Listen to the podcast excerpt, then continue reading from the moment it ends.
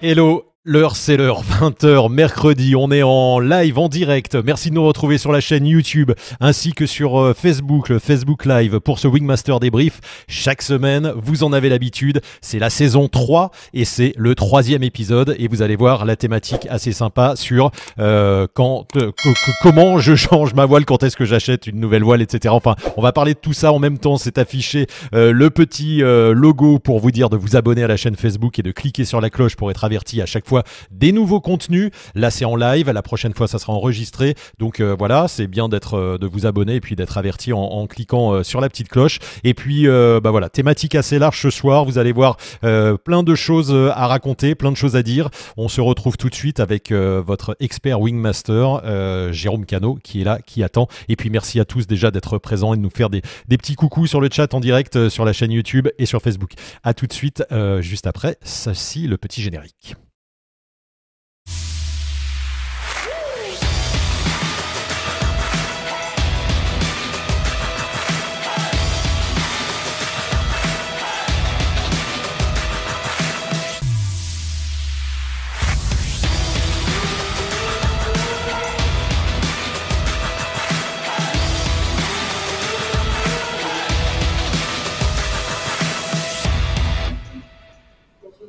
Et l'eau, le Jérôme, chut chut, et oui, et on est en direct à la télé, quoi, faut pas rigoler. Ça va Jérôme? Salut à tous, ouais, très bien. Bon, il y a la famille qui est là, qui regarde euh, attentivement, cachée euh, derrière le mur. Parce qu'ils se délivrent. bon, merci euh, Jérôme de nous, de nous rejoindre euh, une nouvelle fois là sur ce, sur ce Wingmaster débrief. Euh, ce soir, la thématique, la voici, la voilà, je change ma voile quand J'ai du, du, mal à, dire ça tout à l'heure pendant le juste avant le générique. Bah, c'est large, il y a plein de choses à dire. Hein, et qu'est-ce que ça recouvre toute, toute cette thématique, Jérôme? Ah ben c'est parti, ben d'accord ben, c'est quand, comment, pourquoi en fait, ça peut ça peut rassembler pas mal de choses. C'est savoir comment est-ce qu'on change de voile? Est-ce qu'on prend une autre voile pour, faire une pratique différente? Est-ce qu'on change parce qu'on veut plus de performance? Est-ce qu'on change pour être rassuré? Est-ce qu'on change parce qu'on change d'activité? On peut changer aussi simplement parce qu'on change de PTV, hein. Ça, c'est un truc qu'on voit régulièrement. Est-ce qu'on change pour du neuf, pour de l'occasion? Donc c'est assez varié. On va voir un peu comment s'orientent les questions pour toucher ces différents thèmes. Quoi. Exactement, Jérôme. Et puis, tu l'as vu, il y a les petits chats euh, qui s'affichent à côté de toi dès qu'il y aura des questions. On répondra aux questions. Euh, de manière également de nous soutenir pour la chaîne, vous pouvez euh, acheter un petit super stickers. Là, si vous êtes sur YouTube, le super stickers, bah, c'est un petit don et puis il y a une petite animation. C'est sympa, ça, ça voilà, permet de faire vivre cette chaîne. Et puis, il y a le super chat. Si vous êtes, vous cliquez sur le super chat, vous choisissez votre somme. C'est un petit don également et votre question est prioritaire. Voilà ce qu'on a mis en place. tout ça pour soutenir cette chaîne. Jérôme, on rappelle également que Wingmaster, c'est une masterclass. Allez voir sur le site wingmaster.top toutes les techniques du parapente, une encyclopédie, 21 euh, épisodes, 11 heures de vidéo pour les gens qui ne connaissent pas. Tu as mis toutes tes techniques de pro euh, en vidéo. On a tourné ça pendant euh, deux ans à La Réunion et tu, c'est vraiment tout ce qui peut, tout ce qu'on peut faire en parapente, tout ce qu'on doit voir, tout ce qu'on doit savoir. Hein. Voilà, tout ce que, tout ce que j'aime faire, ma manière de voler, ma manière d'enseigner. Donc j'ai voulu montrer ça en vidéo euh, de manière structurée avec des chapitres, une chronologie de facile, basique jusqu'à plus technique, plus complet. Et on a fait ça avec Seb sur pas mal de temps et on est, moi j'aime bien ce, ce format-là qui est très visuel, qui n'existait pas et qui est très complet. et qui va être un complément aux formations parapente pour des gens qui apprennent, pour des gens qui volent déjà, pour des gens qui veulent se remettre au goût du jour du, parapente, technique, tout ça, matériel. Donc allez voir sur le site wingmaster.top, il y a toutes les infos, masterclass hyper complète et si vous volez depuis euh, cet été, depuis un an, depuis dix ans, il y a toujours des choses à apprendre avec cette masterclass. Donc n'hésitez pas, wingmaster.top. Et puis également, je vous rappelle qu'on a des superbes casquettes Wingmaster. Je vais peut-être euh, la mettre comme, euh, comme ça va me servir de cheveux aussi, c'est ça qui est bien. Donc euh, ces casquettes sont en vente sur le site et puis les stickers et puis les affiches que vous avez derrière moi également qui représentent plein de sites. Voilà, on a fait la, promo wingmaster.top. N'hésitez pas. Jérôme, ce soir, thématique, allez, je la remets une deuxième fois, je change ma voile quand Je peux déjà, d'ores et déjà, peut-être pour te poser la première question, pour les gens qui, qui débutent là le parapente, quand est-ce qu'on décide, alors c'est pas tout à fait changer ma voile, mais peut-être un peu, on a appris sur une voile école, quand est-ce qu'on se décide à acheter une voile neuve pour se mettre à faire du parapente, avoir sa propre, son propre matos? Ça, va, ça va être directement lié aux, compétences qu'on a acquises pendant les, le premier stage ou les premiers stages. Et surtout, savoir, euh, se poser la question, c'est comment, qu'est-ce qu'on va investir en temps dans le parapente au courant de l'année en fait? Si on va faire euh, un vol par mois ou si on va ne faire qu'une semaine de parapente par an l'achat d'une voile n'est pas du tout indispensable. Il vaut mieux euh, garder son, argent et plutôt le dépenser à formation euh, puisque dans les formations le matériel récent est partie de la formation. Par contre, si on commence à voler régulièrement et qu'on a envie d'être autonome, de choisir ses moments pour voler, d'aller faire du gonflage, de changer de site, etc., de ne pas dépendre euh, soit d'un prêt de voile par un club, soit de prêt de voile par des copains, euh, soit d'attendre un stage en école, eh ben, on va s'équiper en matériel. Alors, après, comment on fait? Ben, ça, Un des premiers critères, ça va être le choix du type de voile. Un critère va être le, budget qu'on va investir dans le parapente. Hein. C'est pour ça qu'il ne faut pas hésiter à acheter d'occasion, puisque quand on parle de matériel, on parle de voile, mais c'est un ensemble. Hein. C'est la voile, la sellette et le parachute de secours. Quoi. Ce qui fait qu'on ne peut pas acheter ça on ne peut pas s'investir ou choisir comme ça. c'est assez compliqué, je dirais. Pourquoi? Parce qu'on a énormément de choix. donc, il faut être accompagné, souvent aidé pour les, premiers choix de matériel, pour ne pas se tromper, en fait. C'est ça, c'est important de et souvent ce que tu ce que tu dis c'est euh, voilà c'est difficile de, de, choisir mais le mieux c'est de quand on débute de prendre une voile. A parce qu'elles se ressemblent toutes elles ont peut-être des comportements différents. Et puis euh, de, plutôt que de se poser des questions sur laquelle on va choisir regarder des tests la prendre et puis euh, et puis faire avec celle-là. Parce que au final c'est plutôt le pilote qui s'adapte à la voile que l'inverse hein, c'est ce que tu expliques souvent. Tout à fait. c'est pour ça qu'au début, on ne se trompe pas beaucoup. Si vous prenez la, plupart des marques, vous prenez le premier modèle, et puis souvent dans, chaque marque, vous pouvez voir qu'il y a une espèce de, de, de, cahier des charges de la voile, ou au moins à qui elle s'adresse, pourquoi. On choisit la taille en fonction de son poids, en fait, et on ne va pas trop se tromper en prenant le premier modèle. Voilà, ça va vous permettre de, voler parce que l'objectif au départ, c'est bien de faire du volume de vol en fait, de voler régulièrement sur la tête, de pouvoir progresser, de pouvoir faire des erreurs, etc. Donc il faut du matériel facile en fait. Le critère performance ne rentre pas du tout en, jeu ou ne rentre pas du tout, à mon avis, hein, sur les critères de choix d'une première voile. Quoi. On a déjà des interventions là, Jérôme. On a euh, sur euh, euh, Facebook Lolo Vol qui nous dit j'ai acheté ma voile au bout de trois ans d'école quand je suis passé en stage perf et par la suite je suis passé en autonomie. Donc tu vois, trois ans avant d'acheter une voile. Ça, donne une idée d'une manière d'investir dans le matériel, c'est-à-dire suite à une formation et en plus de se former, de choisir son matériel après, en fait, ça va aussi permettre d'avoir une meilleure idée de ce qu'on aime. si on aime du matériel plutôt orienté léger, si on aime du matériel plutôt amorti, un petit peu plus vif. Donc déjà, on a des idées sur ce qui nous convient. Donc ça va permettre de sélectionner un petit peu le choix. Si on choisit du matériel à la fin d'un premier stage, on n'a peut-être pas assez d'expérience ou pas assez de recul sur au moins ce qu'on aime en fait. Donc c'est pour ça que c'est pas mal d'attendre parce que petit à petit on va, on sait ce qu'on n'aime pas, on sait vers quel type de voile idéal on aimerait aller, qui nous correspond. Donc ça, on aura un choix meilleur et plus facile à faire. On a également, euh, alors euh, cette fois on va rentrer dans le, vif du sujet. On a parlé euh, de, là de quand est-ce qu'on achète la première voile. On va parler maintenant du changement de voile. Et on a une question directe de Dufli là, qui demande en commençant la compétition, est-ce judicieux de passer d'une voile B à une C sans le détour par la B ⁇ Déjà, est-ce que tu peux nous expliquer Quelle est la, la différence que l'on va, que l'on va avoir entre une B, une B+, et une C? Alors ça va être, il y a des critères de performance entre une ENB, une ENB+ et une ENC. Alors ENB, ENB+, après c'est un côté assez marketing. Il y a pas d'homologation ENB+, hein. C'est une ENB, elle rentre dans l'homologation. Par contre, le constructeur a essayé de mettre le plus de performance possible, on va dire, dans le critère d'homologation ENB. ENC, les voiles sont un peu plus allongées qu'une ENB et donc vont avoir globalement plus de performance, mais en même temps vont devenir plus exigeantes à piloter. Surtout en cas d'incident, ça va demander au pilote de, plus doser ses actions.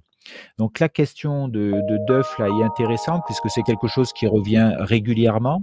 C'est comme on va faire de la compétition, on a, il y a un critère de performance, donc on se dit on va prendre une voile plus performante pour faire de la compétition c'est juste. Par contre, dans sa phrase, ce qui est important, c'est en commençant la compétition.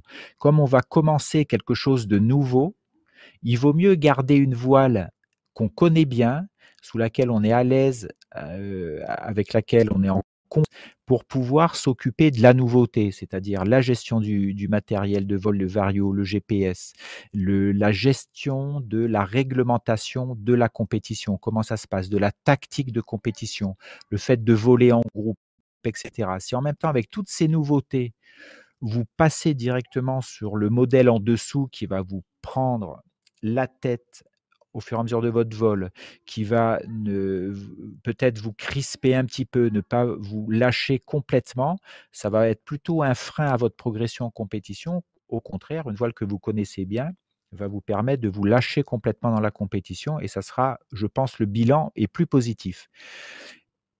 À moins que on passe d'une ENB e à une ENC, on s'entraîne avec, on vole avec, on fait un volume de vol minimum avec, je ne sais pas, on fait une 50 tonnes d'heures ou on fait une saison et ensuite, une fois qu'on la connaît bien, on bascule sur la compétition. Premier point. Deuxième point, on peut faire des compétitions en catégorie sans être à la rue avec une voile ENB en montagne, on fait du cheminement, on monte très bien en thermique avec, etc. Alors bien sûr, on va peut-être pas jouer le podium, mais comme quand on commence la compétition, on, on, essaye peut-être pas de jouer le podium, plutôt d'essayer de boucler le parcours et de comprendre comment ça fonctionne, les règles de compétition. Donc là, on a parlé de B à C. On va revenir. Alors, il y, a plein de questions et euh, on va revenir euh, en arrière. Donc BAC, on a bien compris qu'il y a une étape performance. Euh, A à B, il y a peut-être, voilà, il y a une, exigence différente. Ça va répondre peut-être à la question de Mathéo que tu vas voir euh, apparaître là.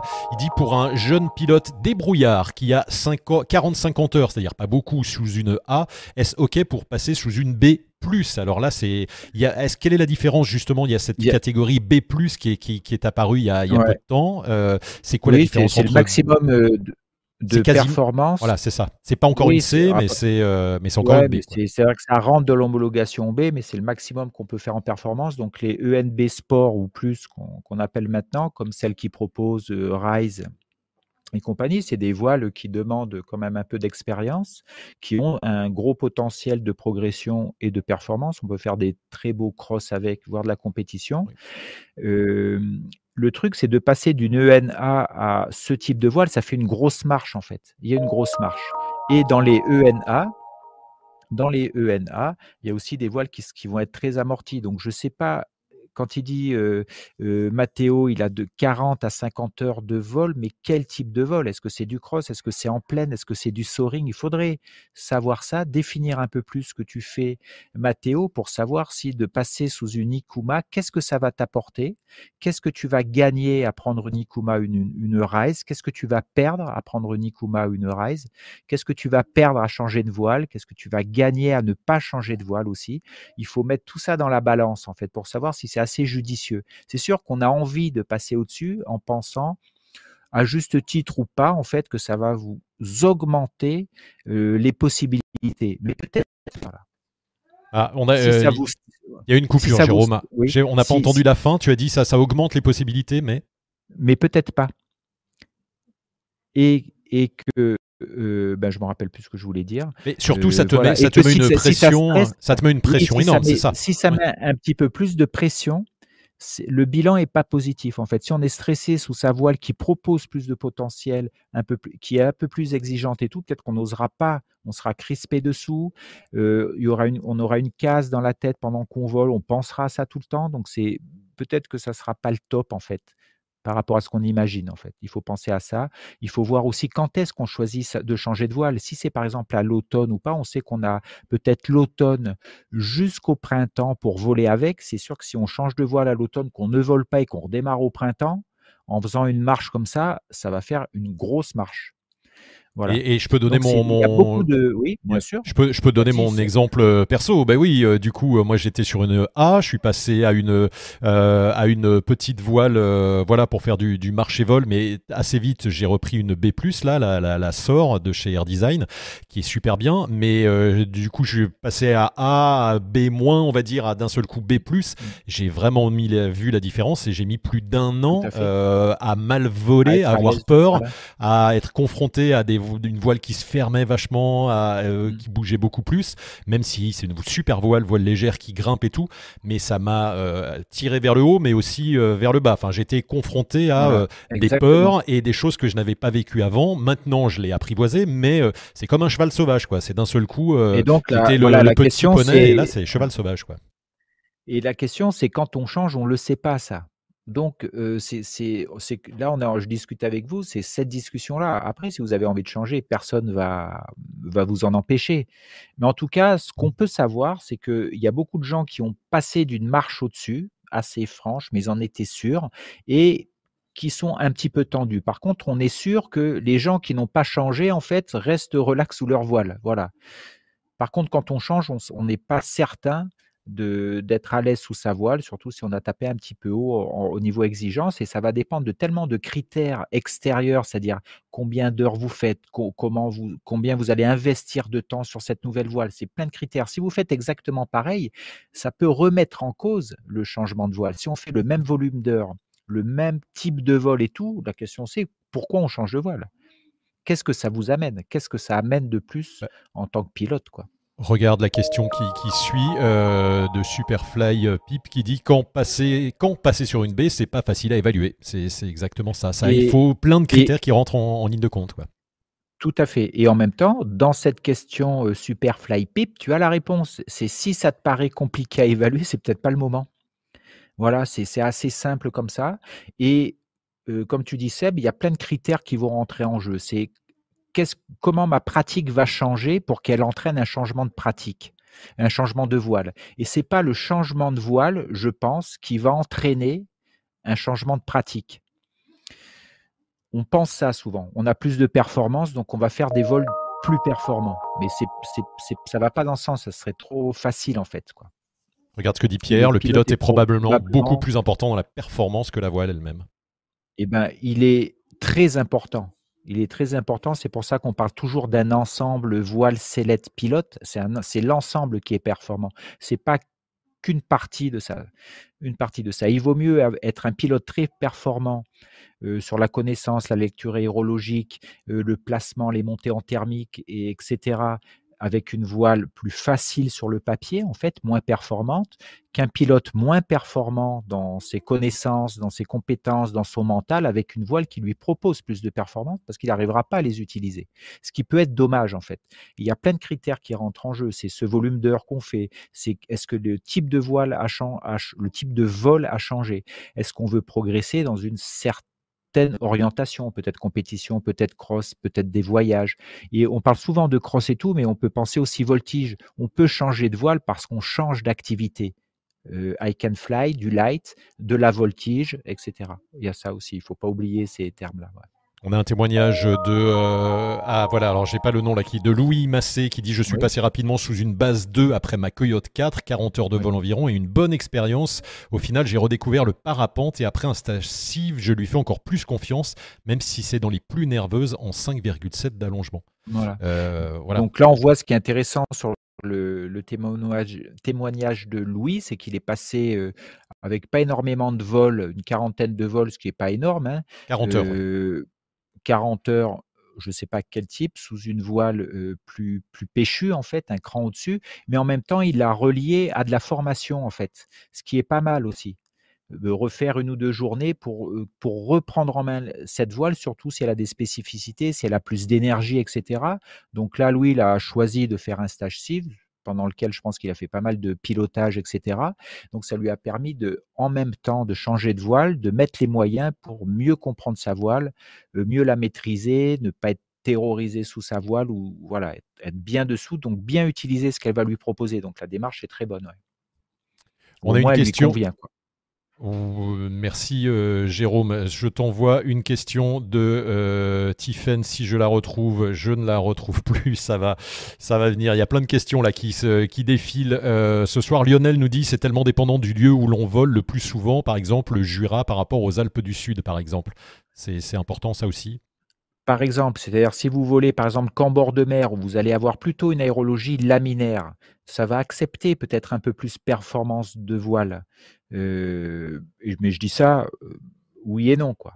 Mais c'est possible. C'est sûr que si on vole dans des aérologies beaucoup plus soutenues en thermique, etc., où on a moins besoin de performance pure pour rester en l'air et faire des beaux vols.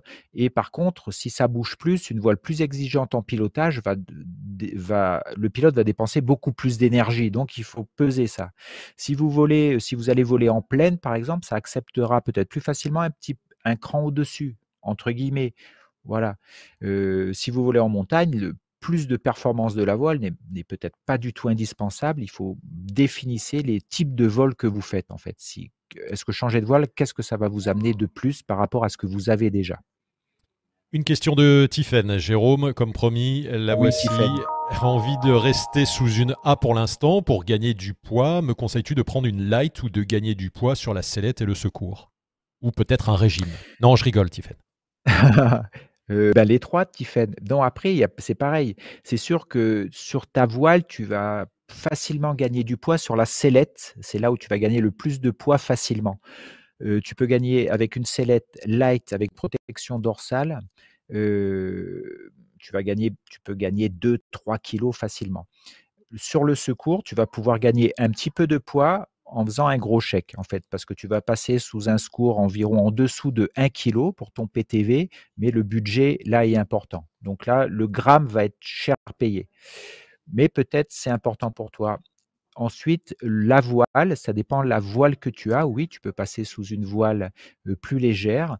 Et je dirais même que tu peux, euh, tout dépend du type de vol que tu fais, tu peux carrément orienter ton matériel vers du euh, marcher vol si par exemple tu veux pas faire de cross, juste rester en l'air et que le poids est important, tu dis voilà, peut-être définir le poids total de ton sac. Tu dis par exemple, moi je veux 6 kg sur mon dos, pas plus, avec la sellette, la protection dorsale, le secours, la voile, le casque. Voilà, je veux un, sac pour moi idéal de 6 kg. Tu peux, commencer ton choix par ce critère-là. Ou tu peux dire, ben, mon sac il fait 12 kg, si je suis à 8, c'est bien, donc tu vas gratter sur un peu la voile, un peu la sellette. Et un critère important aussi, le budget que tu as pour changer euh, de voile. Euh, voilà. On peut aussi garder la même voile et se dire de temps en temps, si on fait un marché-vol en air calme, se payer une sellette d'occasion très légère, un string avec un petit parachute ventral, donc ça diminue le budget et ça permet de transformer son matériel pour faire un marché-vol intense. Donc c'est tout, on revient toujours un petit peu pareil. La difficulté, c'est pas de choisir la voile, c'est plutôt de définir ce qu'on veut faire. Et c'est à partir de là que le choix sera plus facile. On peut oublier le secours aussi, ne pas prendre de secours si c'est en air calme et qu'on ne va pas faire de cross, etc. Enfin, il y a plein d'options possibles. bien sûr, plein d'options possibles. Euh, et justement, là, ça fait partie du, euh, changement de voile. Jérôme, tu, euh, quand on veut passer, tu le disais, c'est une grosse somme de passer à une voile light pour gagner quelques, quelques kilos. Il y a peut-être d'autres options. Est-ce qu'à ce moment-là, on peut décider d'acheter aussi une, une seconde voile? Si c'est juste pour faire du marché-vol, une voile, si on a le budget, évidemment, une euh, monosurface, euh, une monopo Est-ce que c'est -ce c'est possible euh, Voire complètement changer de matériel ou tu conseilles de, de, rester dans la même gamme de matériel quand on veut juste rendre light son matériel? C'est ça, c'est toujours pareil. C'est-à-dire que si par exemple, c'est là où les choix deviennent compliqués parce qu'on essaye d'avoir les meilleurs, le meilleur matériel qui fait tout où, et petit à petit, ça dérive vers le meilleur compromis. Donc, si on veut un petit peu de performance, mais en même temps avoir une voile super légère, etc. ou faire que des marchés vol en air calme, ça, ça fait plein de petits trucs paradoxaux. Donc, avoir un matériel, par exemple, de site, de voyage ou etc., où on n'a pas besoin de trop marcher, peut faire partie. Et se trouver en deuxième main une voile très légère qui permet de faire des marchés vols en achetant, en achetant ça d'occasion avec, en limitant son budget, par exemple. Une sellette légère, une voile, même si elle date un petit peu, hein, en conception, ça pose pas de problème. Et puis, vous permettre de vraiment faire deux activités complètement différentes avec un matériel adapté. Mais on peut pas, je ne peux pas vous dire il faut faire ci, faire ça. Ça dépend de critères très personnels, dont le budget en général. Et, et par exemple, combien de, si vous volez régulièrement dans l'année, combien de vols en marché vol vous allez faire par an? Si c'est trois vols, par exemple, il y a peut-être d'autres moyens peut-être avec un club, peut-être d'acheter une voile à deux, plutôt que d'avoir une aile qui va rester, qui va rester les, 90% sur l'étagère chez vous. Voilà. Donc c'est savoir comment vous allez l'utiliser en fait, va orienter votre choix ou l'achat ou pas. On a un message personnel d'un certain Guillaume Cano qui dit Vous êtes au top avec deux petits cœurs. Qu'est-ce que c'est gentil. Eh ben, merci Guillaume. c'est sympa de regarder, euh, Guigui. Euh, voilà, c'était le petit clin d'œil. Jérôme, une question euh, de Frédéric qui dit Est-ce que l'allongement d'une aile n'est pas aussi important que la catégorie? Oui et non. Alors oui, parce que plus on monte en catégorie, alors je pense que tu parles de catégorie, c'est la norme en fait, l'homologation. C'est sûr qu'une END sera plus allongée aux alentours de 6,5, 7. Euh, peut-être qu'une B, on va en trouver entre 5 et, et, 5,5, 5, 7. Une C à partir de 6, etc. Donc oui, il y a quand même un lien avec l'homologation et la performance. Mais on peut trouver dans une catégorie B, par exemple, euh, des, allongements complètement euh, différents ou avec une, une marge assez importante, en fait. Donc, elle est quand même ENB et on a des ENB très accessibles avec des allongements un petit peu plus importants qu'une ENB un peu plus sportive, par exemple. Voilà. Donc ça, dépend, ça dépend plutôt des choix de concept, des choix de marque, etc. Mais c'est difficile de mettre ça dans des cases. Voilà, à mon avis, quoi.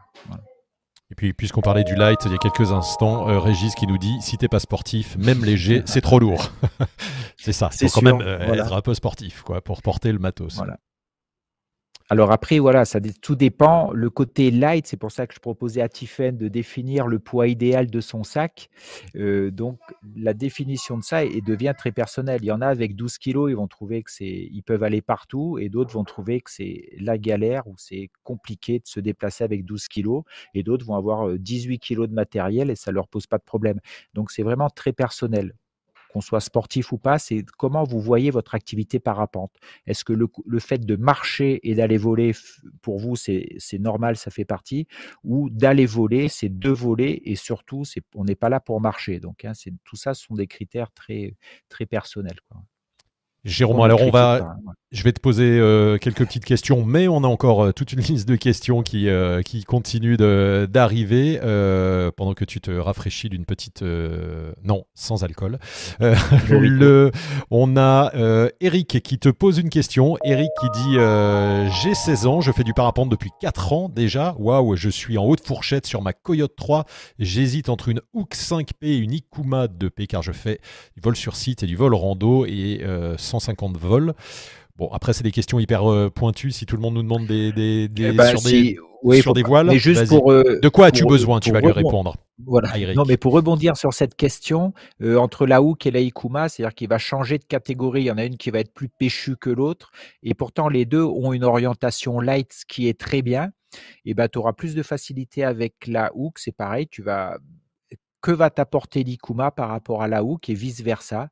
Euh, voilà, c'est à toi de voir. L'Ikuma va te demander plus d'exigences de, pilotage. Alors, si tu aimes bien le rando vol, je pense que par certains endroits, euh, tu vas avoir des décollages techniques, plus techniques, avec pas le vent que tu veux ou avec des cailloux partout, je sais pas. Donc, il faut tenir compte de ça. Si, tu, si l'importance des marchés vol euh, est quelque chose de, de, conséquent dans ta pratique, tu vas peut-être t'orienter sur de la facilité en fait, sur dans des terrains qui sont pas super appropriés, où il n'y a pas de moquette, etc. Donc il y a ce critère-là à prendre en jeu. Qu'est-ce qui est important pour toi, en fait? Est-ce que c'est la facilité ou ça sera la performance des deux? Et, et combien de volume d'heures tu vas faire avec, avec ces voiles-là, en fait? Et tu peux essayer, si tu as l'occasion, c'est d'essayer les deux. Hein. Il y a ça aussi qu'on n'a pas parlé, c'est voilà, qu'on peut essayer le matos. Quand vous, vous, avez le choix entre deux, trois voiles, mettez, allez mettre le, les fesses dessous euh, dans des conditions euh, pas extra calmes, hein, parce qu'en extra calme, euh, on aime toutes les voiles, même des voiles de compète. Allez dans des conditions dans lesquelles vous volez d'habitude, qui bougent un peu avec du thermique, etc., pour voir comment vous vous ressentez dessous. Super conseil, ça, Jérôme. Effectivement, euh, toujours tester une voile avant. faire du euh, gonflage aussi. Et oui. Et puis tester dans des, dans des conditions si on peut et pas seulement sur, sur un vol. Euh, tout à fait. catalogue. Voilà, c'est ça. Une, une question encore, Jérôme, de Régis qui demande est-ce qu'une LC est plus réactive en vol qu'une B? C'est pas obligatoire. Elle peut être moins réactive. Par contre, la grosse différence, par exemple, le débattement aux commandes va être plus court sous une ENC. Donc, ça veut dire qu'en cas d'incident de vol, de fermeture, de, spirale ou je sais, voilà, c'est-à-dire une sortie un peu du domaine de vol, un petit peu péchu, ou pas d'ailleurs, mais en cas d'un incident de vol, une ENC te demandera un pilotage beaucoup plus dosé qu'une ENB, ou une ENB pardonnera plus un mauvais dosage ou une commande un petit peu trop basse trop longtemps, etc. Et plus tu vas monter en catégorie, moins ça, la voile va accepter un mauvais pilotage, ou un pilotage, pas mauvais, un pilotage pas adapté en fait. C'est là où, donc on, peut, plus on monte en voile de compétition, moins, moins elles bougent, hein, plus elles sont mastoc, moins elles ferment, etc. Mais quand ça ferme, il, faut y aller euh, vraiment, il faut doser pour pas rentrer dans une cascade d'incidents, dans du surpilotage. Jérôme, quand on parle d'exigence en fait. Merci Jérôme pour euh, la réponse à toutes ces questions. Il y en a encore, des, il y en a encore une série là qui arrive derrière. Jérôme, euh, quand on a euh, une voile, qu'on se sent bien dessous, qu'on l'a depuis un an ou deux, il y a aussi un phénomène aujourd'hui, c'est que il y a les magazines, il y a les sites internet, il y a YouTube, on voit plein de voiles nouvelles, il y a du matos qui sort sans arrêt. On a toujours envie d'acheter la dernière voile qui sort en se disant ben, on nous vend la performance, plus de sécurité, plus de jolies couleurs, etc. Il y a cet effet, ben oui, consommation malgré tout, euh, société de consommation. Donc on a, c'est bien aussi, on est attiré, l'œil est attiré, on a envie d'acheter une voile. Est-ce que c'est intéressant quand on a une voile qui a 1, 2, 3 ans d'acheter une nouvelle voile, le dernier modèle sorti? Est-ce que ça apporte quelque chose de fondamentalement différent au parapente, au fait de se faire plaisir, euh, au, niveau de, euh, compétitif de la voile Est-ce qu'il y a un intérêt à tout ça ou c'est finalement juste du plaisir et voilà, d'avoir des sensations différentes? Qu'est-ce que tu en penses? on, c'est que les marques travaillent bien là-dessus. C'est que chaque marque a intérêt. Une marque sort un modèle à peu près tous les trois ans, quoi, où le modèle est remplacé à peu près, pour vous donner une idée, tous les trois ans. Pour amener cette nouvelle voile en trois ans, il va, il va pas y avoir de, gros changements, on va dire, des, changements de caractère hein, globalement, mais la voile va, si c'est le même modèle, va rester un peu dans le même cahier des charges, elle va s'adresser au même pilote, au même public, etc. Donc elle reste dans ce, dans, cet environnement-là, dans cette case-là. Mais il faut que la marque vous vende du rêve avec cette nouvelle voile. Et vous, vous allez rêver en voyant cette nouvelle voile. Donc, vous allez avoir envie de changer, ce qui est complètement normal. Euh, après, à vous de savoir si le fait de changer vous apporte quelque chose. Alors, techniquement, la voile ne va pas, ça va pas être complètement différent, bien qu'on raconte plein de choses. Il n'y a pas un gros changement. Vous allez faire exactement la même chose avec le modèle d'avant, en fait, où vous allez faire pareil. Les, gens vont voler avec le nouveau modèle et vous, vous aurez l'ancien. Il n'y aura pas énormément de différence. Peut-être que sur trois, quatre modèles, là, on commence à voir des différences mais sur un modèle à l'autre, il n'y a pas énormément de différence. Donc, si c'est important pour vous de changer, d'avoir le dernier modèle, etc., ben pourquoi pas? On peut changer. On peut rester dans la même catégorie et le changement peut être aussi un côté, on va dire, tactique financier, dans le sens où il y a des gens qui préfèrent changer de voile tous les ans ou tous les deux ans, acheter le même modèle récent en fait, rester dans la même catégorie et revendre leur voile d'occasion, un peu comme une voiture, et ils arrivent à gérer leur budget comme ça sur 3-4 ans où, ils disent, moi j'investis tel budget par an dans le vol libre. Et le fait de renouveler les voiles me permet de, de, garder ce niveau-là. D'autres préfèrent garder leur voile jusqu'au bout, en fait. Ça se fait en voiture, hein, ça, de changer de voiture tous les ans, euh, comme ça, pour garder le Ou on garde sa, sa, bagnole pendant 500 000 km, et puis euh, même si on, on, la, on, la voit plus en peinture, on peut plus, on la supporte plus, ben on la garde encore parce qu'elle est utilitaire. C'est vrai que la comparaison avec la voiture, on va l'arrêter là parce qu'après, il y a un côté rêve, hein, ça fait le parapente fait rêver, etc. Donc, de changer peut aussi alimenter un rêve. Donc ça, ça reste aussi très personnel. Le fait que ça change vraiment en perfo, ou c'est pas énorme. Quoi. Regarde, il y a un petit, en, tout cas, je pense que c'est pas le, c'est pas le premier critère de changement, le fait d'avoir un gain supplémentaire. On a un témoignage de Simon euh, qui est là plus dans le côté euh, euh, fun, on va dire. C'est toujours plaisant de poudrer quelqu'un qui est sous une aile récente mais qui ne la connaît pas alors que la tienne est marketingement obsolète. Et voilà, Exactement, ça, ça peut être un très bon challenge. Et là, on voit que Simon, s'il a une voile qui date un peu, mais qui connaît par cœur et tout, il va l'utiliser à, 100% de ses possibilités.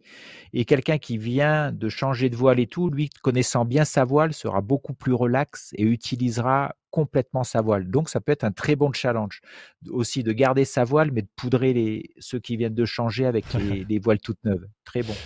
Une question qu'on aurait pu euh, poser dès le début, là, que te pose euh, Superfly Pip, durée de vie d'une voile, tout simplement, Jérôme, c'est ça, combien de, combien de temps on la garde?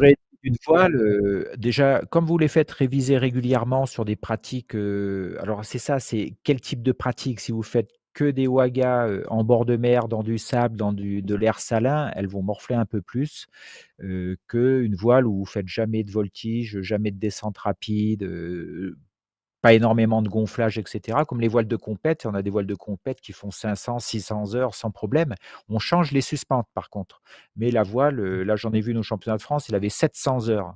Donc, après une voile de loisir qui, a une pratique beaucoup plus variée qu'une voile de compète, la voile de compète fait des lignes droites et des virages, à part ça, elle fait rien d'autre. Euh, des voiles de loisir qui font du gonflage, qui vont voler sur plein de sites différents et tout, je ne sais pas, 300, 350, 400 heures, 450, tout va dépendre du stockage, donc de pas mal de critères en fait critères extérieurs à la voile. Les matériaux, tout le monde utilise à peu près les mêmes matériaux, suspentes et tout. Les conceptions sont, posées maintenant. Donc c'est l'entretien, le type de pratique, le stockage qui va définir un peu la durée de voile. voilà. Alors moi, ce que je vois, c'est que les gens changent de voile bien avant la fin de la voile. Parce que ça, ça vole. Et la révision des voiles, des révisions régulières permettent de suivre l'évolution de la voile aussi.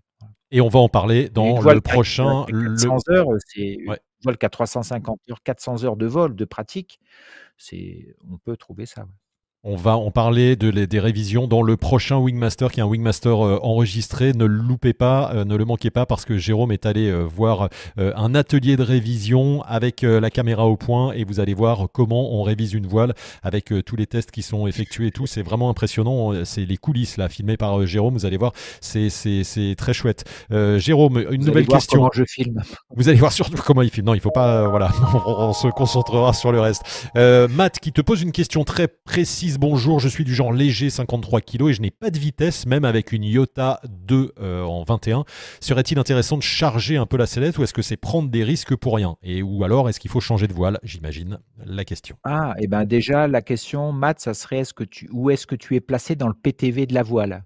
Donc, si tu peux monter, on va dire, dans le haut de fourchette de la voile, oui, peut-être ça peut être intéressant de vérifier ça. Alors avant de charger ta sellette, ah oui, tu dis charger, j'avais, j'avais lu changer, euh, tu peux charger en mettant du ballast au moins pour vérifier si, c'est, si tu as un gain supplémentaire euh, de vitesse ou si tu penses que tu as un peu plus de vitesse. La difficulté avec les petits gabarits, un mec ou nana, ça va être à un moment au niveau des voiles de loisirs, euh, même de performance, c'est, ça va être un manque de vitesse parce qu'une voile homologuée, en fait, l'homologation, le critère d'homologation, il y a aussi la vitesse. Si la voile est trop rapide, elle passe pas l'homologation. Donc les petites tailles peuvent pas aller aussi vite que la même taille que la même voile, le même modèle en grande taille. Donc les tout petits gabarits sont plutôt pénalisés au niveau de la vitesse. Ensuite, il y a des voiles qui vont euh, en petite taille, en voile de loisir, ENB, ENB+, vont être considéré comme un peu plus rapide que les autres, etc. Après, il faut savoir qu'est-ce que c'est la vitesse pour toi. Est-ce que, tu utilises, est-ce que tu es souvent bras haut? Quand est-ce que tu manques de vitesse? Est-ce que tu utilises ton accélérateur? Est-ce que ton accélérateur est bien réglé? Voilà, il y a plein d'autres critères liés à la vitesse. Voilà, qu'est-ce que c'est la vitesse pour toi? Comment tu sais que tu manques de vitesse? Si c'est comparé avec la même voile qui fait 6 mètres carrés de moins, il ne faut pas comparer. Quoi. Voilà. Mais si tu compares avec des voiles de même taille avec d'autres pilotes qui ont des voiles de même taille, là, tu peux dire, bah oui, je vais plus vite, je vais moins vite. Voilà. après, c'est comment tu utilises la vitesse de ta voile. On a une question de Tiffen euh, qui demande, mais parce que peut-être elle, elle regarde en différé, Tiffen, ou euh, mais parce que Jérôme vient de répondre à cette question, est-il judicieux de changer sa voile, quitte à prendre la même pour ne pas gréver, euh, pour ne pas perdre sur le budget? C'est ce que tu viens de dire. Ah, on peut prendre la même voile. Pourquoi pas alors, la même voile, le même modèle, mais si tu arrives, par exemple, si ton modèle a déjà trois ans, si tu le changes à trois ans pour le même modèle, il faudrait peut-être prendre le modèle d'après, mais le même, en fait. Je ne sais pas si je suis si, on me suit là-dessus. Oui, parce que le modèle a évolué, c'est ce que tu dis, tous les trois ans ça change. Le, modèle, a évolué, donc si au bout de trois ans tu veux changer, tu peux garder la même catégorie, le même modèle, mais prendre celui qui vient de sortir, par exemple. Comme ça, tu garderas le même caractère si ça te plaît, tu garderas la même exigence de pilotage, les mêmes plaisirs, tu vas retrouver à peu près les mêmes choses. Quoi. Voilà, donc ça peut être euh, une, possibilité.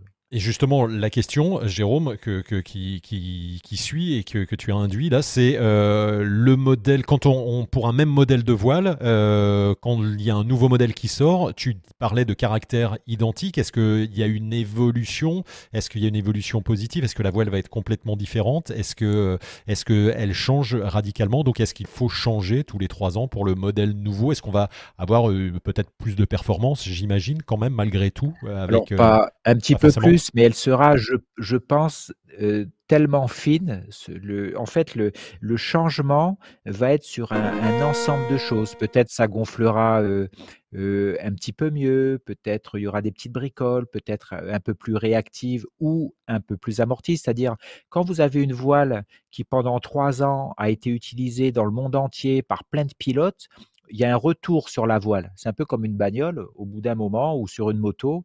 Le retour des usagers, en fait, donne un caractère global à la voile. Et, et les marques tiennent compte un peu des retours pour faire évoluer certains points, en fait, des choses qui ont été un peu moins appréciées. Donc, ils vont dire, par exemple, eh bien, il faudrait que la commande soit plus réactive plus tôt, par exemple, ou au contraire, qu'il y ait un petit peu moins de vivacité euh, de la voile sur le début du débattement. Voilà ce genre de trucs qui, qui peuvent changer, qui peuvent évoluer. Après, en performance pure, on va rester dans les mêmes surfaces à peu près, euh, globalement les mêmes allongements, la même catégorie d'homologation, donc le modèle va rester placé au même endroit dans la gamme. On a un super euh, chat qui est apparu et qui n'a pas fonctionné. Euh, c'est euh, Antoine Yon Thermic Star qui fait un petit don de 5 euros pour avoir en plus sa question en priorité. En plus, c'est pas une question, c'est pas besoin de changer de voile. Je rattrape déjà Jérôme, c'est en stage cross. Ça te dit quelque bah chose Oui, puisque bien sûr, parce qu'Antoine était surchargé sur, sous sa voile et en plus, il avait une grande taille, donc beaucoup plus grande que la mienne. Donc bravo, oui, on, on avait du mal à le suivre haut, quoi. Mais on le rattrapait dans le thermique. On était plus vite que lui. Donc c'est une, histoire de compromis en fait. Et il y a des endroits, c'est, je veux dire, c'est bien, c'est bien entre guillemets, on va dire, il y a un bon rendement, c'est bien optimisé quand on vole vite haut en fait. Et puis d'autres endroits, voler trop vite haut, c'est un peu compliqué parce que les thermiques sont petits, donc il faut pouvoir ralentir sa voile. Donc c'est une histoire de compromis quoi. Bon, merci Antoine. il te grille. Euh, merci Antoine pour le don et la, le super chat. Vous avez vu avec euh, le super chat, vous apparaissez euh, presque immédiatement. voilà, un petit petit raté à l'allumage, mais ça fonctionne. donc n'hésitez pas. Super sticker, super chat, un petit don, c'est sympa. Ça nous ça nous motive pour continuer cette chaîne gratuite et vous retrouvez toutes les semaines. Merci Antoine. On a une question chat normale cette fois. Attention, c'est parti. Euh, voilà, c'est euh, Jack qui demande est-ce qu'une ENA, e une ENA d'il y a 10 ans serait toujours une A avec les tests d'aujourd'hui? Tiens, super intéressant comme question. Oui, bonne question. Bah, il y a 10 ans, c'était les mêmes, la norme n'a pas changé depuis 10 ans, hein, heu, ENA, ENB, ENC, END. Donc oui, elle aurait les mêmes, critères. Par contre, depuis 10 ans, le même modèle, qui a évolué, en fait, a sûrement changé un peu en performance, en facilité. Heu, en 10 ans, peut-être qu'on est passé de de d'intercaissons en millards à des joncs, par exemple, des choses comme ça. Peut-être que la voile s'est allégée globalement. Voilà les les changements d'évolution de ton matériel, en fait. Voilà. Mais oui, ça passe les ça en 10 ans, ça passe les mêmes tests, ouais. Merci Jérôme, Peut-être que le de heu caractère de la voile a changé, mais heu, le comportement, heu, pour les tests, ce sont les mêmes. Merci Jérôme. Heu, de quoi on n'a pas encore, heu, qu'est-ce qu'on n'a pas encore abordé sur le sur le quand est-ce que je change de voile? Heu, on a parlé de de Oh. de plein de choses. Vas-y, dis-moi. je pense, par exemple, que là, on dit changer de voile, garder le même modèle. Tiphaine en a a peut-être abordé un peu le sujet parce qu'elle voulait s'orienter vers du light. On peut on peut quand on change de voile, on peut, par exemple, garder dans la même catégorie à peu près, mais se dire qu'on a une pratique qui s'oriente plus vers le marché-vol, donc s'orienter vers le carrément le même modèle. Souvent, les marques maintenant déclinent les modèles en léger, en fait. Donc, garder le même modèle, un peu le même caractère vers du matériel plus léger.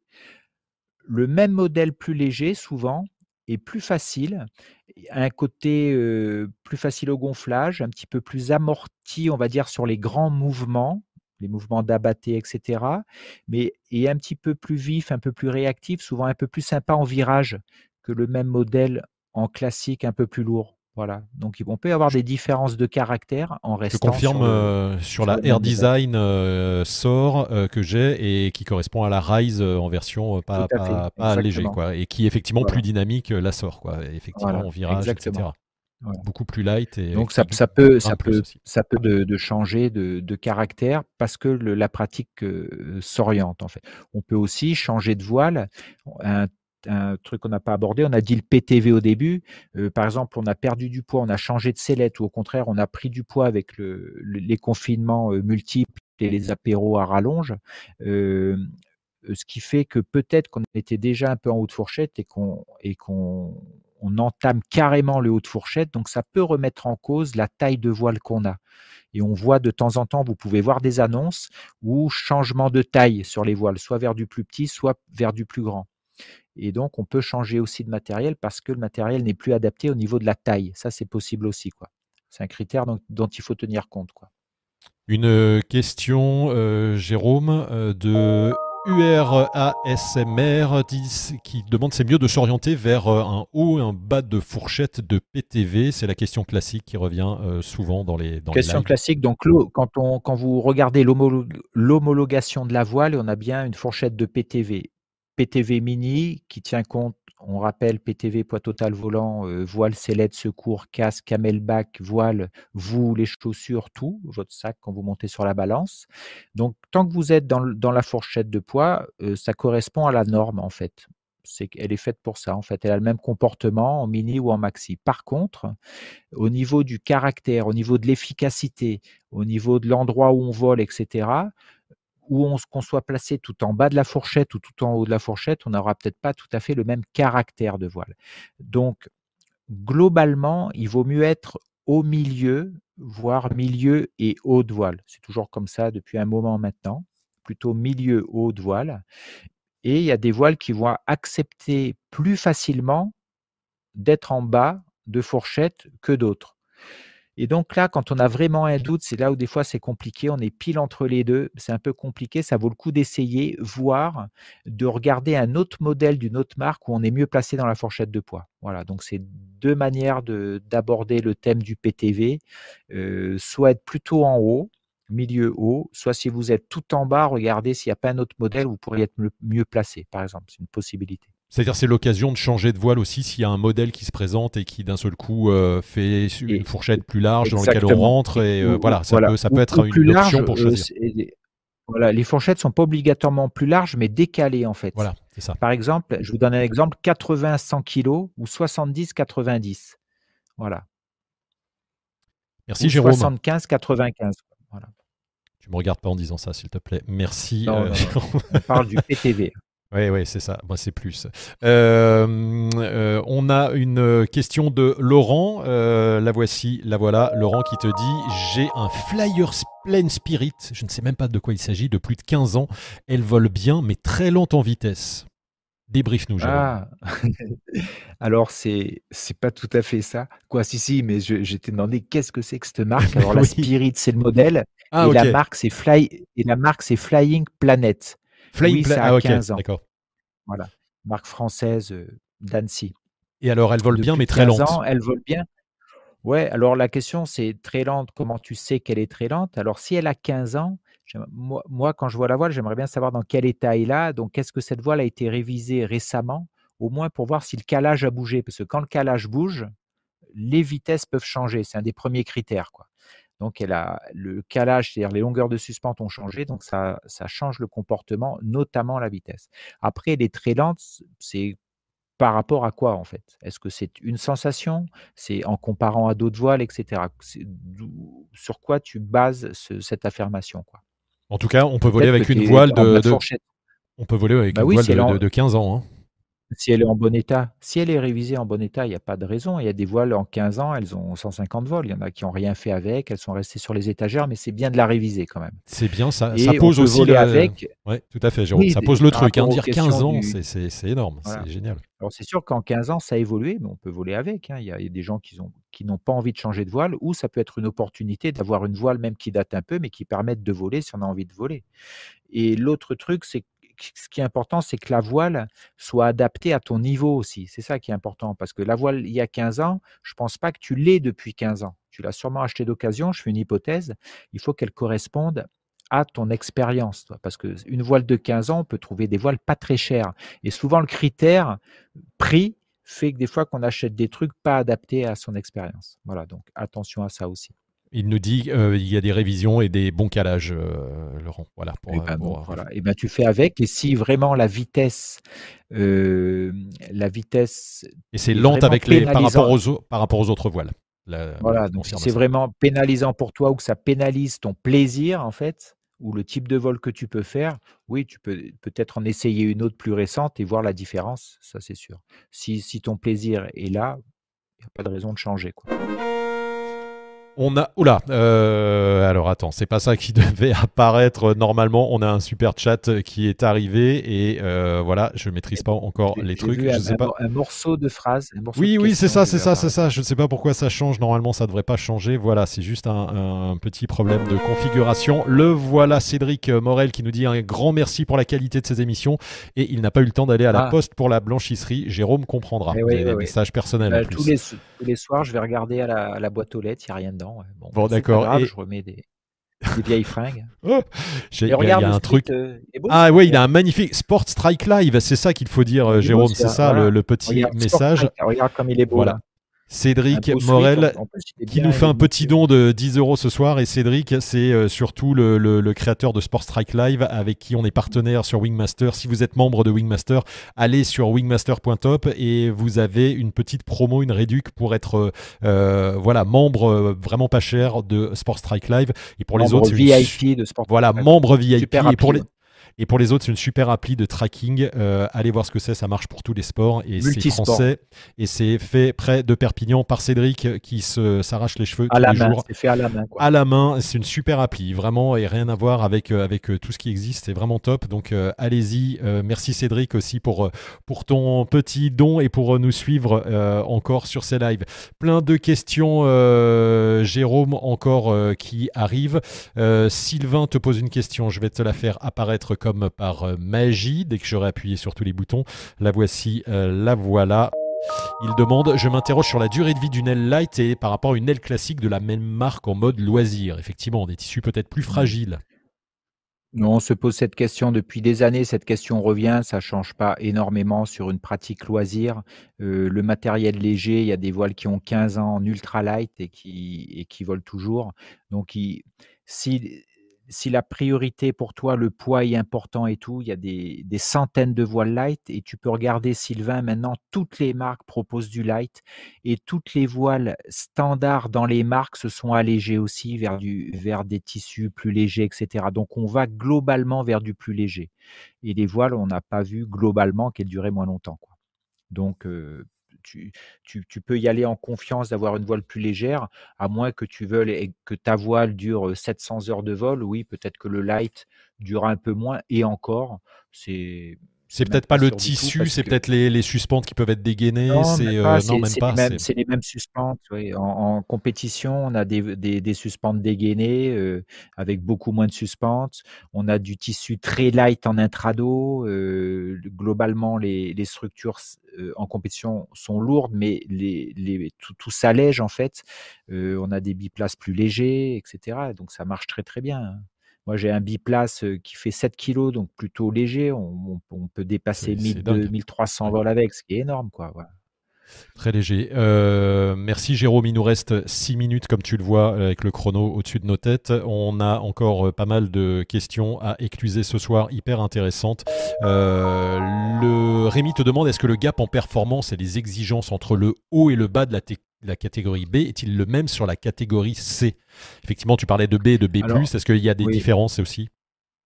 Alors pourquoi on parle de ENB low ou ENB etc., ENB sport? Parce que c'est le créneau de voile qui est le plus vendu en fait. Donc les marques ont intérêt pour vendre plus en fait, euh, euh, euh, séquencer, j'ai pas le mot, proposer dans la même gamme plus de voiles avec des caractères différents.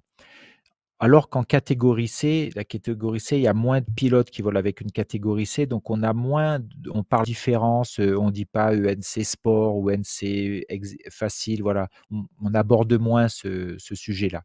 Après, je ne connais pas assez les volumes de voiles en ENC euh, sur le marché par rapport aux voiles catégorie END, par exemple. Ça, je ne sais pas trop en fait. Donc c'est difficile. Souvent la question est-ce qu'on passe du NB Sport à une ENC Qu'est-ce que ça amène? Euh, euh, Oui, ça peut amener des choses. Il faut voir le, plus de perfo que ça amène par rapport au, un peu plus d'exigence. Voilà.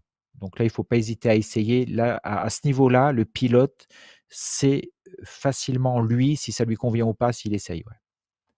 Merci Jérôme. Une question de Nono, et ça, je vais prendre cette question, mais elle est hors sujet, mais c'est juste parce que euh, Nono Weber, il est en Nouvelle-Calédonie, et sur les révisions, on va avoir une thématique la semaine prochaine et certainement la semaine suivante, donc euh, euh, reste connecté avec nous, mais la question là, c'est en Nouvelle-Calédonie, il n'y a pas de centre de révision. Alors, est-ce qu'on peut faire une révision perso d'une voile et comment? Ou alors, est-ce qu'il faut renvoyer sa voile C'est ça? Très, très bonne question, parce que comme j'ai habité, j'ai vécu quelques temps en Calédonie, oui, c'est le, c'est le bazar pour ça. Euh, très vite, Jérôme, parce qu'on aura le temps de, on aura euh, l'occasion d'en parler dans un prochain Wingmaster. Euh, juste, je pense, oui, tu peux faire une révision toi-même. Il faudrait que tu aies les moyens de défaire une suspente, de la refaire. Donc, il faudrait des matériaux. Casser une suspente, tu peux la casser, encore faut-il que tu puisses mesurer. tu peux aussi envoyer une suspente. ah oui, mais si tu l'envoies, il va y avoir au moins 10 jours de Calédonie un aller-retour. la porosité, c'est un petit peu moins important. Après, si tu as vraiment un doute sur la voile, ça vaut peut-être coup de l'envoyer. Si, voilà. Mais c'est une question un, peu difficile. Ou peut-être Nouvelle-Calédonie, regardez si en Nouvelle-Zélande, on ne peut pas te la réviser. Tu vois, au lieu de la renvoyer en Europe pas écoute, le mieux, c'est sinon, c'est de prendre contact avec Jérôme et vous pouvez, euh, vous pouvez en discuter. Mais effectivement, tu peux regarder euh, Wingmaster la semaine prochaine, euh, contenu enregistré qui va parler de, la révision. On va voir les coulisses de, comment ça se passe une révision avec des choses très pratiques. Et puis certainement le live suivant ou le live d'après, on aura aussi une personne qui s'occupe des révisions et on va, on va en parler parce qu'il y a aussi grosse thématique. Jérôme, il reste 3 minutes, un peu plus de 3 minutes. Qu'est-ce que l'on peut dire sur et ouais ouais il faut aller très très vite. Qu'est-ce que l'on peut dire sur le, le euh, changer sa voile? On a abordé à peu près tous les sujets. Euh, la pour changer la voile, il y a la sellette aussi. Non, c'est alors c'est autre chose, mais ça fait partie de ça fait partie effectivement. Tu le dis peut-être euh, en, rigolant, mais quand est-ce que quand on change sa voile, on, on change aussi sa sellette? Est-ce que il faut faire tous ces changements en même temps? Il y a quelqu'un, tiens, juste une question tout à l'heure, euh, juste avant, vite fait, quelqu'un qui demandait aussi quand est-ce qu'on change ses connecteurs? Euh, Est-ce qu'il y a des, des, des ah, vérifications Les connecteurs de, la, de, de la voile, il faut pas les changer. Par contre, les connecteurs entre sellette et voile, si c'est des, des, des mousquetons en zikral en aluminium, oui, en gros, je crois qu'il euh, est préconisé environ 5 ans. Euh, si vous mettez de l'acier, il n'y a pas besoin de changer. Euh, si vous mettez des connects en dynéma, je crois que vous pouvez les garder aussi très longtemps. Il n'y a pas trop de problème là-dessus. Peut-être 10 ans ou pas. Vous aurez changé de couleur avant la fin des connects. Ok, Jérôme. Et donc pour finir, est-ce que moins de deux minutes, est-ce que l'on change tout son matériel d'un seul coup ou est-ce qu'on change partie par partie pour s'habituer euh, tranquillement à changer de sellette, changer de voile? Raconte-moi. Voilà, il vaut, mieux changer par étapes. Si vous voulez changer de voile et garder votre sellette pour essayer la nouvelle voile, voir si elle vous plaît, c'est sûr qu'en changeant de sellette pour du plus léger, pour peut-être passer d'une sellette assise à un cocon, pour passer d'un autre type de sellette, oui, les deux vont, tout changer en fait. Donc c'est bien de changer qu'un élément sur deux pour voir, pour essayer de, de, se rendre compte de la différence du produit en fait. Qu'est-ce qu'il amène comme différence? Si vous changez les deux, vous ne savez pas trop ce qui a changé en fait. Si vous changez qu'un élément, vous verrez des différences spécifiques pour chaque matériel changé efficace. Jérôme, super. 1 minute 30, il nous reste euh, dans ce live. Qu'est-ce qu'on a, qu'est-ce qu'on n'a pas euh, dit d'hyper important sur, euh, sur changer sa voile? Surtout, c'est ce que tu disais, je pense, c'est tester une voile. On ne change pas sur, sur catalogue, c'est très compliqué. Toujours, toujours tester le matériel. on peut changer sur catalogue, mais il faut voilà, on peut y faire confiance et de se dire, on peut changer sur catalogue quand on, quand on se dit, de toute façon, il faudra que je m'adapte à la voile. Donc, si dans les données techniques à qui s'adresse la voile, vous vous trompez pas, il faudra de toute façon bosser pour vous adapter. Bosser, ça veut dire voler pour vous adapter. Si vous avez, vous ne sentez pas vous adapter, vous pouvez essayer une, deux, trois voiles. Ça sert à rien d'essayer toute la gamme parce que vous allez y passer l'année. Et, et ces deux, trois voiles qui correspondent à ce que vous voulez, et puis le choix va se faire au bout d'un vol, vous, vous allez, ça va s'orienter en fait, voilà. Et on peut essayer aussi en faisant quelques gonflages. Super. Oui, et dans Wingmaster, tu le montres d'ailleurs qu'en gonflage, on peut tester euh, plein, de choses, euh, même des frontales, même euh, les oreilles, etc. la réaction de la voile, etc. Exactement, et on voit déjà beaucoup de choses, beaucoup de réactions de la voile. C'est hyper important de, le faire au gonflage. On voit, le caractère de la voile. N'hésitez pas, si vous voulez pas acheter la masterclass complète, ça représente une certaine somme. Vous pouvez acheter un module juste sur le gonflage au sol qui fait plus d'une heure, qui est hyper intéressant. Donc n'hésitez pas, allez voir sur le site. Euh, ça se termine, ce débrief euh, saison 3, épisode 3. Euh, voilà, on a fait déjà le tour. Il y a eu beaucoup de questions, c'est passé très vite. On aura l'occasion d'y revenir parce qu'on va décliner toutes ces thématiques encore tout au long de cette saison. épisode 4 la semaine prochaine, épisode enregistré, comme je vous le disais, sur la visite d'un atelier avec Jérôme qui va au cœur de, de, Wing Shop, euh, atelier à Saint-Hilaire-du-Touvet, euh, où il va vous montrer comment on fait une révision de voile euh, de façon très pratique. C'est super intéressant. Ne loupez pas cet épisode. Et puis merci une nouvelle fois pour vos soutiens. Merci de nous suivre.